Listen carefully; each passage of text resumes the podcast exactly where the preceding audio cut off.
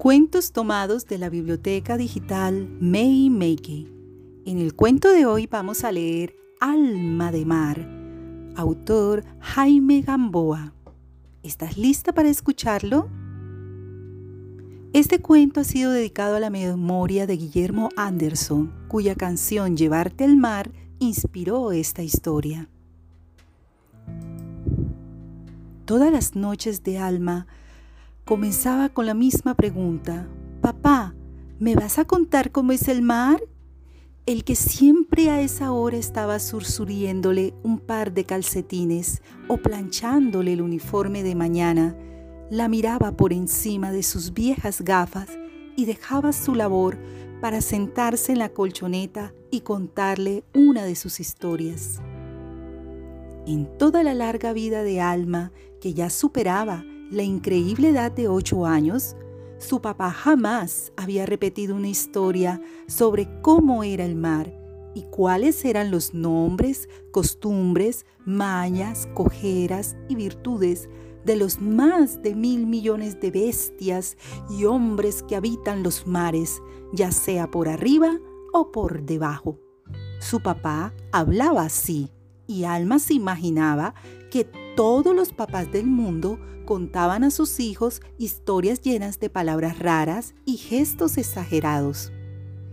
Porque su papá, cuando contaba algo, se emocionaba mucho y terminaba dando brincos, levantando los brazos, nadando en medio del pequeño cuarto como si fuera una sirena o agitándose como un marino que trata de salvarse de las rabiosas olas del mar de la serenidad.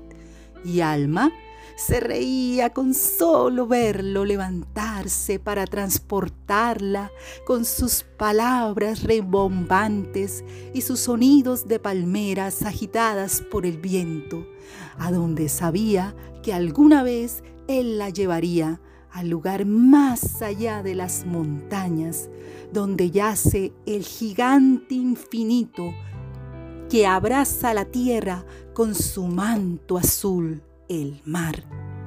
Alma no tenía memoria de su mamá que se había despedido de este mundo cuando ella nació, dejándole, según le decía su papá, los dos mejores regalos que alguien le puede dar a otra persona par de ojos curiosos y una vida para disfrutarlos. El papá de Alma también le, le, hablaba mucho del abuelo, un verdadero pescador de piel curtida y manos de pulpo que había tenido que dejar su bote encallado en la arena después de dos meses de regresar a casa con sus redes vacías mientras los grandes barcos pasaban llevándose todo, arrancando con sus garras enormes hasta las piedras del fondo marino, secando el mar. Entonces, cargando en sus ojos una pena borrascosa como el Caribe, su abuelo comenzó a caminar tierra adentro, sin parar, durante semanas, hasta que el mar fue solo un recuerdo lleno de hermosas historias. Después de tantos años, esas historias eran la vida de Alma y de su papá, que llevaban mucho tiempo ahorrando para poder pagarse el viaje hasta la costa. Claro, esos ahorros siempre acababan consumidos por una necesidad más urgente, un nuevo carretón para que su papá vendiera legumbres en el mercado de la ciudad, unos zapatos nuevos para Alma, una plancha que no electrocutara a nadie. Una noche, justo cuando comenzaban las vacaciones escolares, Alma hizo la pregunta de siempre, pero su papá siguió planchando como si nada. Alma, sorprendida, volvió a preguntar, Papá, ¿me vas a contar cómo es el mar?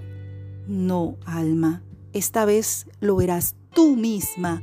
Y con la punta de su blanco bigote le señaló algo junto a la lámpara. El corazón de Alma dio tan salto en su pecho que casi llega a la mesita antes que ella. Eran dos boletos de autobús. Mañana finalmente iba a conocer el mar. El viaje fue largo, tan largo y aburrido con su traca, traca, traca, traca de pueblos y estaciones de refrescos en bolsas y vendedores de cajetas que la niña cayó dormida.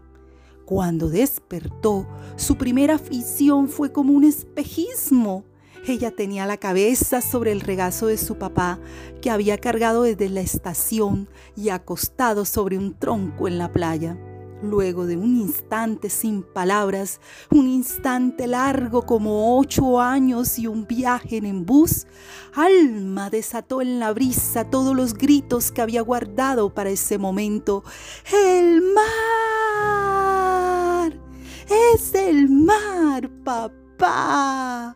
La niña se lanzó a correr por la playa como si dejara atrás algo más que sus sandalias, la estrechez de la vida en su cuarto, la ciudad gris que ahora parecía tan lejana.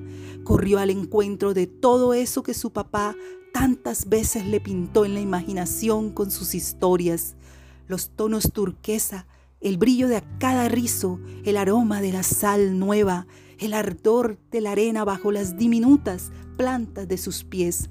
Alma sintió una gratitud tan grande que corrió de nuevo hacia el tronco y se arrojó sobre el cuello de su papá con un abrazo apretado como las tapas de una ostra escoísta. Gracias, gracias papá, es como me dijiste que era.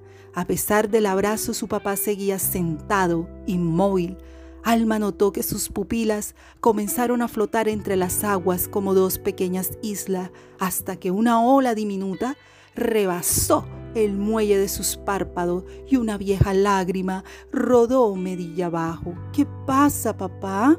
¿No estás feliz? El viejo se enjugó la cara con la manga de su camisa sin dejar por un instante de mirar hacia el sur. Estoy bien, mi hija. Es que... ¿Qué es, papá? ¿Qué pasa? Todo lo que te conté sobre el mar me lo contó tu abuelo. Alma lo miró sin comprender. Su papá finalmente colocó sus ojos sobre ella. Yo tampoco lo había visto jamás. Y sobre aquel tronco blanco pulido por la sal y los años, sin saber por qué, Después de dejar caer una otra que otra lágrima, los dos comenzaron a reír a carcajadas y rieron todo el resto de la tarde como nunca antes habían reído mirando juntos el inmenso mar. Y colorín colorado, este cuento se ha acabado.